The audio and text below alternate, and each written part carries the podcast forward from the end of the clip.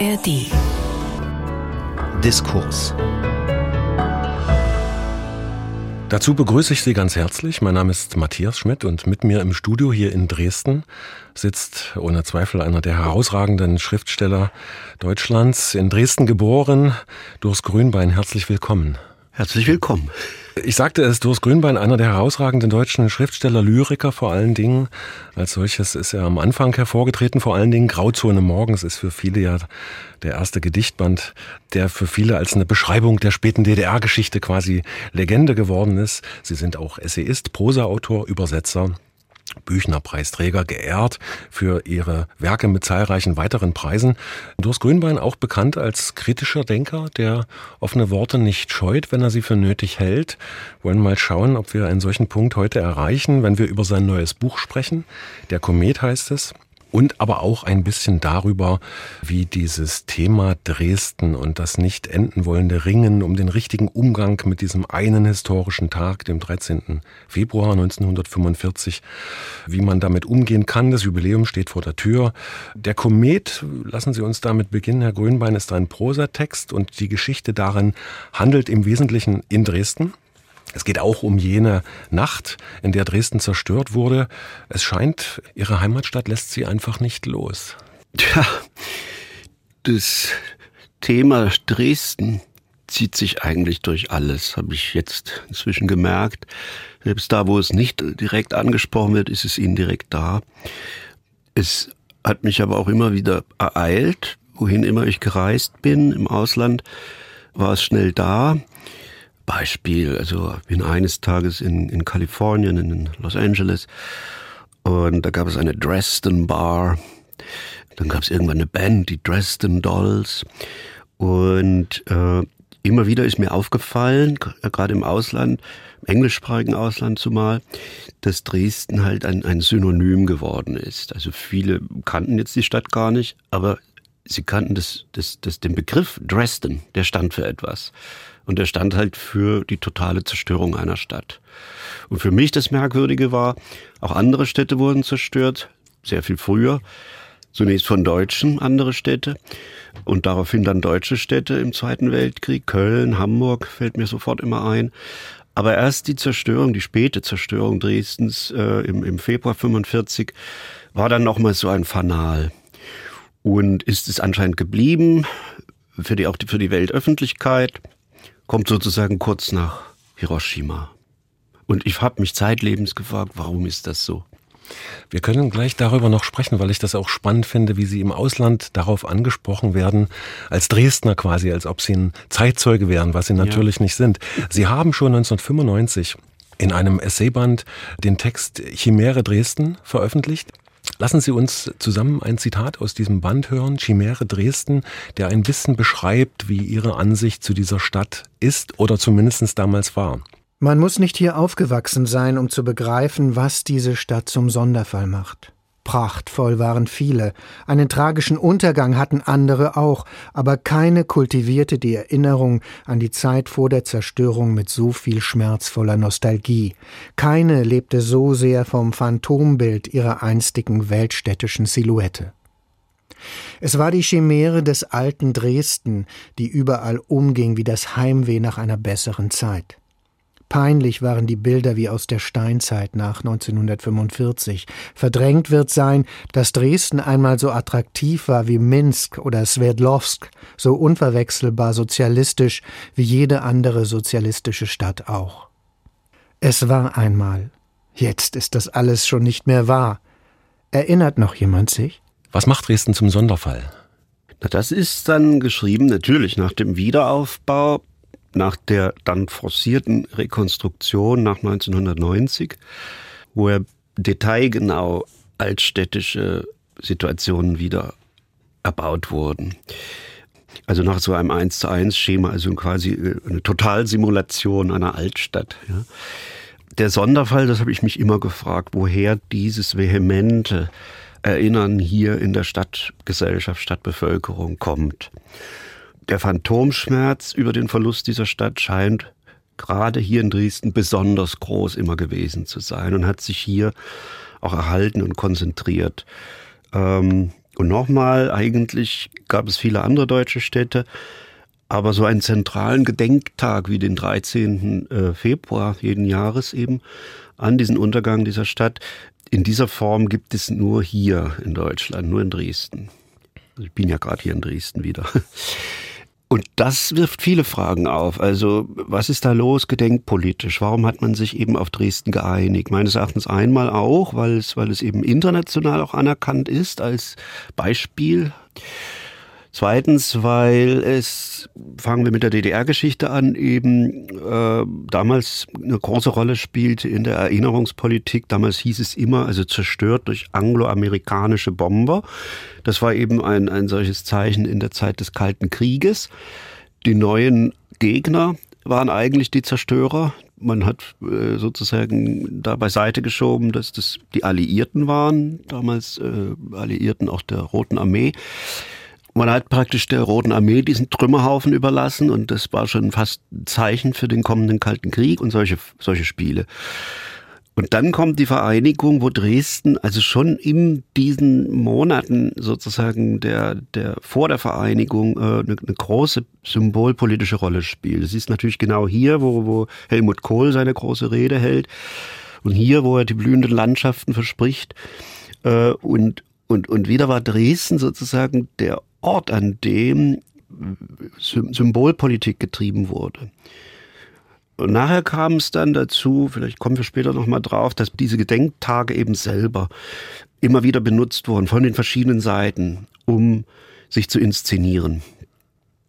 Von rechts, von links, auch die Mitte der Gesellschaft hat versucht, das Gedenken alle einfach erstmal an, an den Untergang eben einer Stadt und, und, der, und ihrer Bewohner, der Überlebenden, wenigstens also würdevoll beizubehalten.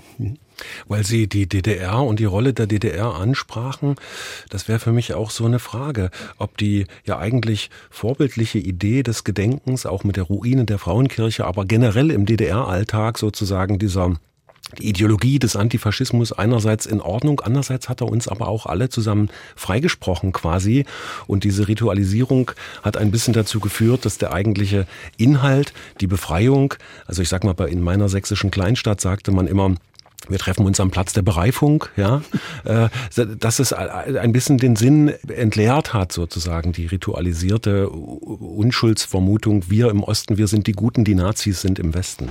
Also die Form des Gedenkens, die mir persönlich nahe ist, die mir auch immer wieder durch und durch geht, ist die, sagen wir, der alten Frau, die sich an dem Tag erinnert, wie sie knapp mit dem Leben davon gekommen ist. Das wäre zum Beispiel eine solche Frau war meine Großmutter Dora W., äh, die dann eher still ist und vielleicht eine Kerze anzündet und so fort. Und dies nun aber erleben muss, wie viele lebende, jetzt politische Kräfte, aktive Kräfte, dieses Gedenken für ihre Zwecke instrumentalisieren. Deshalb war sozusagen der Geist des Revanchismus dann auch sehr schnell immer nahe. Und, und gegen den kann man ja sofort argumentieren. Also Dresden ist nicht unschuldigerweise untergegangen, sondern im Ergebnis vieler Schritte, die dem vorausgingen. Also bevor sogar der Zweite Weltkrieg äh, vom Zaun gebrochen wurde von deutscher Seite, gab es erste schwere Bombereinsätze in Guernica 36 in, in diesem spanischen Bürgerkrieg ohne Not schicken Deutsche da Bomberflotten runter und, und zeigen zum ersten Mal, wie das geht, äh, eine, eine Zivilbevölkerung zu massakrieren. Und dann geht's ja im Zweiten Weltkrieg sehr stark äh, schnell los. Also äh, Warschau ist, ist das nächste große Opfer. Und dann kommen so Städten wie Coventry, wie Rotterdam und so fort. Immer wieder gezielte Bombardements, nicht nur von Industrieanlagen, Hafenanlagen, sondern eben besonders von zivilen Zentren. Und dass das irgendwann zurückschlagen musste und dann natürlich eben das sogenannte Moral Bombing der, der Gegenseite einsetzt, dass sich ja gezielt auch gegen äh, zivile Bereiche richtet. Nicht nur, auch Dresden war nicht etwa nur äh, Zivilopfer, sondern eben auch als einer der drei großen Rüstungsstandorte in, im Reich. Äh, aber eben auch, das muss keinen mehr wundern. Dazu hat Thomas Mann mal was gesagt in, in seiner Ansprache an die deutschen Hörer nach dem Untergang seiner Heimatstadt und Vaterstadt Lübeck, wo er das direkt thematisiert und sagt, ja, diesen Sturm habt ihr hervorgerufen. Also das heißt einmal, was die Weltglocke geschlagen jetzt hat. Nicht? Da, da spricht er wie, wie Moses vom Berg herab zu diesen Deutschen und sagt, erinnert euch gut, warum das so gekommen ist. Und er wollte da in diesem Moment auch keine Träne jetzt mehr seiner Heimatstadt nachweinen. Das ist übrigens ein Problem, was bis heute nachhalt. Ich höre, dass es gerade wieder Schwierigkeiten gibt, dieses Thomas Mann Haus äh, genug mit Geldern auszustatten. Ja, so macht man sich natürlich unbeliebt. Lassen Sie uns über Dora W. sprechen. Sie kommt nach Dresden Anfang der 30er Jahre als sehr junge Frau aus Schlesien. Sie folgt ihrer großen Liebe Oskar, der im Schlachthof arbeitet. Und wenn man es vergleicht mit dem ja eigentlich großen Fundus an Literatur über Dresden und dieses traumatische Ereignis, stelle ich einen Unterschied fest. Viele dieser Bücher, wenn nicht die Mehrheit wahrscheinlich, beschäftigen sich mit dem während des Untergangs und dem danach sehr ausführlich. So ist es beispielsweise in Kurt Vonnegats Buch Schlachthof 5, so ist es auch bei ja, die, das steinerne Brautbett, Harry Mulisch, bei gibt es viele Beispiele, die Rückkehr, äh, Wonnegat war hier als Kriegsgefangener, bei Mulisch ist es ein Pilot, der zurückkehrt. Sie, Sie wählen einen anderen Ansatz, Sie beschäftigen sich mit dem davor. Sie gehen zwar bis in das Während, das führt bis in diese Nacht das Buch, aber das davor, warum ist dieses davor so wichtig? Die Zeit, in der Dresden noch das alte Dresden war, die Nazis aber schon an der Macht. Ja, mich hat interessiert das Leben einer jungen Frau, einer fast mädchenhaft jungen Frau, die also mit, mit 16 nach Dresden kommt aus Schlesien, also quasi wirklich von der Provinz, also direkt vom Lande. Die, die ist als Bauernkind aufgewachsen und kommt von da in diese doch Großstadt, äh, einigermaßen Weltstadt. Und sie ist 25 Jahre alt, als diese Stadt untergeht. Diese Phase, also das Leben einer solchen jungen Frau und dann zweifachen Mutter im Dritten Reich, das, das hat mich vor allem interessiert. Der Alltag der kleinen Leute vor allen Dingen in, in diesem Dritten Reich. Man kann ja viele Orte, äh, also historisch in den Quellen auch wiederfinden. Cafés, Kinos, Warenhäuser etc., alles was da war. Auch sozusagen der ganze Reigen nationalsozialistischer Kulturpolitik an dem Ort. Also da kam die Stadtbegrünung erlebt in der Zeit äh, einen, große, großen Schub. Es finden Ausstellungen statt, Messen, die Reichsgartenschau etwa zum Beispiel, äh, Reichstheatertreffen, all diese Dinge. Die Stadt wird inszeniert, sie hat eine Vorreiterrolle eben sozusagen als Kulturstadt innerhalb des, des Deutschen Reiches in der Zeit. Auch Hitler zeigt sich einmal da in der Oper. Ähm, es ist natürlich die Stadt auch für, für Richard Wagners gewesen, insofern für die, für die Nationalsozialisten kulturpolitisch eine, eine wichtige Stadt. Die Perle, wie es dann gesagt wird, die jetzt eine besondere Fassung bekommt. Und, und in diese Stadt kommt diese junge Frau hinein, Dora W., ich erzähle es auch eher am Beispiel meiner Großmutter. Also diese Dora W., es ist praktisch der Bericht über ihre, über diese Lebensphase äh, in ihrem Leben. Und er bricht genau da ab, wo die Stadt dann untergeht. Sie selber entkommt knapp. Also das Einzige, was, was, was übrig bleibt, ist quasi dieses nackte Leben. Das ist auch so ein Motiv, was mich interessiert hat. Es ist dieses kleine Glück im Unglück, in einem eigentlich permanenten Unglück der kleinen Leute. Und, aber das eine kleine Glück war das ein, einzige Überleben. Zugleich äh, eine Person, die doch all das schon wahrnimmt, was um sie herum ein Unrecht geschieht. Davon habe ich Zeugnisse, das sind äh, berichtet oder Erzählungen, die sie mir eben anvertraut hat. Und die waren immer da, die habe ich, da gibt es viele Notizen. Ich habe dieses Buch auch jahrelang quasi vor mir hergeschoben, bis ich es bis dann mal endlich zu Ende geschrieben habe. Es besteht aus vielen Facetten man kann es vorher und rück, rückwärts lesen. Es, äh, es ist ein eigenartiger Bau. Es gibt eine Grundchronologie, aber eigentlich kann man auch Sprünge machen. Und es ist vor allen Dingen halt ein musikalisches Bauprinzip. Viele Motive tauchen mindestens zweimal auf. Die müssen wieder anklingen. Vielleicht ist das der Moment, an dem wir auch aus diesem Buch einen kleinen Auszug hören, die, der sich damit beschäftigt, wie sich diese Stadt in dieser Zeit verändert hat. Ein Zitat aus Der Komet. Auch die Nazis hatten das prächtige Dresden für sich entdeckt. Mit allen reklametechnischen Mitteln wurde es nun erobert. Hier, wo der Fremdenverkehr seit jeher blühte und man überall auf Besuchergruppen stieß, während Aussichtsbusse in langsamer Fahrt den Weg kreuzten, ließ sich die Bewegung ganz groß aufziehen. Später, als die Vorstellung zu Ende war, die Stadt unter der kriegsbedingten Verdunkelung nur noch ein Schatten ihrer selbst, war ihr das Ganze wie eine Revue vorgekommen, von der sie geträumt haben musste, ein unwahrscheinlicher Operettentraum. Das ist dieses davor. Sie nimmt all die Zeichen wahr. Sie sprechen von den Beflaggungen, von den Kulturveranstaltungen. Aber viele nehmen eben im Gegensatz zu Dora diese Zeichen nicht als die Bedrohung wahr, von der wir im Nachhinein wissen, dass es sie war.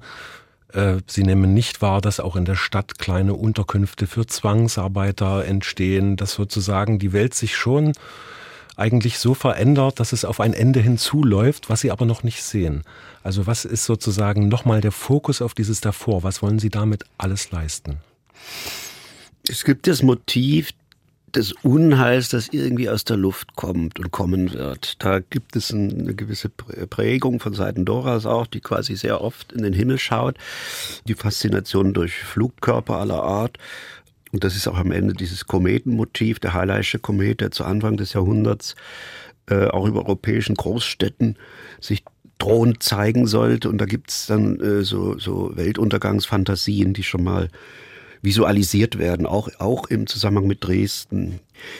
Beispielsweise, wie der Alltag schon längst durchsetzt war, äh, von, von lauter Luftschutzübungen. Luftschutz hier, Luftschutz da. Das Thema war immer weiter forciert worden. Und äh, da wird man sich doch wohl gefragt haben, warum, wenn die Stadt so sicher ist. Und man hat ja später viel dazu geforscht. Also was wir wissen ist eben, ja gut, viele Keller wurden dann noch ausgebaut, aber nicht alle. Also so sicher war die Sache nicht mit diesem Luftschutz. Dresden hatte anscheinend die modernste Feuerwehr Europas. Ja, es gab so äh, Feuerschutzübungen, äh, die dann wieder in der Presse sehr ruhmreich resümiert wurden. Und doch konnte ja die Einwohner ein gewisses Gefühl des Unbehagens nie verlassen haben. Das rückte ja nun näher. Nun, man war sehr weit im Osten und die Bomberströme gingen eine ganze Zeit lang über eine gewisse Grenze nicht hinaus. Man hatte aber auch zugleich die Nachrichten im Völkischen Beobachter, wie Berlin längst mehrfach bombardiert wurde und Leipzig dann schon getroffen wurde. Warum sollte ausgerechnet Dresden ausgespart werden? Das ist auch Teil dieses Mythos nach dem Motto, äh, uns wird man verschonen. Das kann nicht sein. Und dann doch. Nicht? Uns hat sie doch kalt erwischt bei allem, muss man sagen. Und auch da wieder interessant zu differenzieren, wie, wie, wie die Nazi-Obrigkeit da verfahren ist, als dass der Gauleiter Mutschmann natürlich in seinem Bunker saß. Die hatten sich alle längst äh, Schutzräume bauen lassen. Auch so eine Schweinerei, nicht? Und äh, aber der Großteil der Zivilbevölkerung, mal jetzt abgesehen von den komplett schon Entrechteten, also das ist ja noch das schlimmere Schicksal. Also was geschah mit den Juden in der Stadt? Die bis auf wenige bis zu diesem 13. Äh, äh, Februar bereits deportiert waren. Es waren dann nur noch knapp 200 oder so. Wir kennen das aus den Tagebüchern. Viktor Klemperers, der noch, noch in der Bombennacht losgeschickt wird als Briefträger, um Deportationsbenachrichtigungen äh, äh, auszuliefern, die Gott sei Dank dann nicht mehr die Leute erreichen. Was war mit den Zwangsarbeitern? Die waren überall, also auch in Kleinstbetrieben sah man sie. Und der genannte Kurt Vonnegut, der war ja am Schlachthof beschäftigt. Der Schlachthof spielt ja auch eine große Rolle in dem Buch, weil, weil Oskar, der Großvater, der Mann von Dora, da äh, zeitlebens gearbeitet hat, bevor er dann auch eingezogen wurde. Was war da? Die, die, die waren in Baracken untergebracht und natürlich ihrerseits auch den Angriffen relativ schutzlos ausgeliefert. Waren aber wieder die Ersten, die Trümmer beseitigen mussten, immer wenn es dann Schläge gab. Wir kennen das auch aus anderen Städten, Hamburg, da, da gibt es auch viele Aufnahmen, die das belegen, wie, wie sei es Häftlinge aus, aus den KZs äh, oder eben auch Zwangsarbeiter gezwungen wurden, dann in die Trümmerhaufen reinzugehen, um Leute zu bergen, um zu löschen und so weiter. Also man hat dann immer weiter natürlich diese, dieses Mehrklassenrecht gehabt. Und sagen wir mal, der gewöhnliche deutsche Zivilist, meistens waren es ja dann oft nur noch Frauen oder Kinder, die verblieben waren, die, die, die, die konnten dann da so lang gehen und, und sich ihr Bild machen. Aber keiner konnte so tun, als, als wäre er nicht Zeuge eines, eines wirklich sich akkumulierenden Unheils gewesen. Ich springe jetzt nochmal zurück in die Zeit der danach Phase. Mhm. Sie sagten, dass im Grunde jede Zeit Dresden wieder neu als Symbol aufgeladen hat. Mhm. Jetzt erleben wir in den letzten Jahren, Jahrzehnten eigentlich, dass es wieder geschieht. Wir haben Anfang der 2000er Jahre die größten Rechtsdemonstrationen erlebt hier, wir haben Gegendemonstrationen erlebt. Das war dann auch wieder eigentlich zu bunt im Vergleich zum äh, Ziel des Gedenkens. Also das ist scheinbar in dieser Stadt wahnsinnig schwer, diese richtige Form des Gedenkens zu finden. Also dieses eine Kerze anzünden und gedenken. Warum ist das in Dresden schon wieder so schwer? Na, Dresden spielt, wie wir jetzt genauer wissen, in den Kreisen zum Beispiel von Identitären eine doch zentrale Rolle. Also gerade in einem frisch erschienenen Buch, eben von Martin Sellner, äh, ist, ist Dresden einer der Orte, von denen jetzt die Fantasie geht, dass äh, in, in Zeiten der Neuordnung sozusagen dieses deutschen Volkes sind, also sind gewisse Städte sehr wichtig, also Hochschulstädte, mittlere Städte. Dresden spielt da die größte Rolle. Also so stellt man sich eigentlich eine ideale Stadt vor, in der man ein alternatives Deutschland herbeiführen kann. Das muss man schon mal wissen. Also Deutschland, äh, Dresden spielt also auch bis hin in die Planspiele der äh, Migrationsplaner eine Rolle. Ich glaube, natürlich führte eine Spur von diesen Gedenktagen um den 13. Februar hin dann zu den permanenten Montagsdemonstrationen auf dem Theaterplatz und dann den sogenannten Spaziergängen. Das gibt da einen Zusammenhang warum eben Dresden äh, tatsächlich das zu diesem Treffpunkt geworden ist. Auch dann europaweit für äh, verschiedene äh, Rechtsparteien und, und revanchistische Kräfte. Warum es eben zum Beispiel dieser Theaterplatz war einstmals Adolf Hitler Platz genannt, war auch der Platz, an, an dem Hitler vorgefahren war, äh, um, um dann die Oper zu besuchen. Äh, das, das ist schon alles sehr gespenstisch. Ja, man hätte ja sich an andere Orte vorstellen können, aber es ist wieder dieser Platz. Und es hat eigentlich nie ganz aufgehört, dieser Kampf. Auf der anderen Seite eine Bürgerschaft, die sich dann dagegen wehrt, dass ihre Stadt eigentlich nur Kulisse ist für Aufmärsche. Ähm, und ja, was soll ich sagen? Also es gibt anscheinend diese Fantasie, dass man mit Dresden dies und das symbolisch anstellen kann. Sie haben, das war schon 1991 nach Ihrem Gedicht über Dresden, hieß es, äh, einmal gesagt, also ich werde mich vorerst zu dem Thema nicht mehr äußern. Hm. Ich beginne schon mal mit der Zusammenfassung. Unsere Zeit ist tatsächlich schon weit fortgeschritten. Mhm. Ich bin sehr froh, dass Sie sich des Themas weiterhin angenommen hm. haben, auch in dem Buch Der Komet. Äh, kein Roman. Warum hm. eigentlich nicht? Können Sie das kurz noch sagen? Naja, es ist tatsächlich vom Genre her kein Roman. Der, der, der Ton ist eher ein nüchterner Berichtston. Ein, ein Roman hat für mal, aus meinem Dafürhalten, ist auch viel mehr fiktiv, ein Roman. Das hier ist ja, ist ja auch stark dokumentarisch und oder allenfalls autofiktiv. Also da ist viel tatsächlich Biografisches aus der Familie darin. Ich hätte es nie Roman genannt. Ich durfte aber auch nicht Bericht nennen. Anscheinend ist das zu abstoßen. Deshalb habe ich es dann im Untertitel die Geschichte der Dora W. genannt.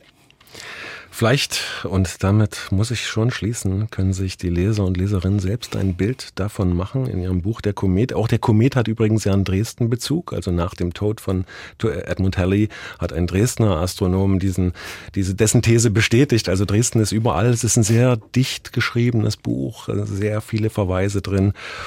Und das Thema Dresden bleibt uns damit erhalten, im Guten wie im Schlechten. Vielen Dank, Doris Grünbein. Aber bitte sehr. Alle unsere Gespräche finden Sie auf mdrkultur.de und in der ARD Audiothek.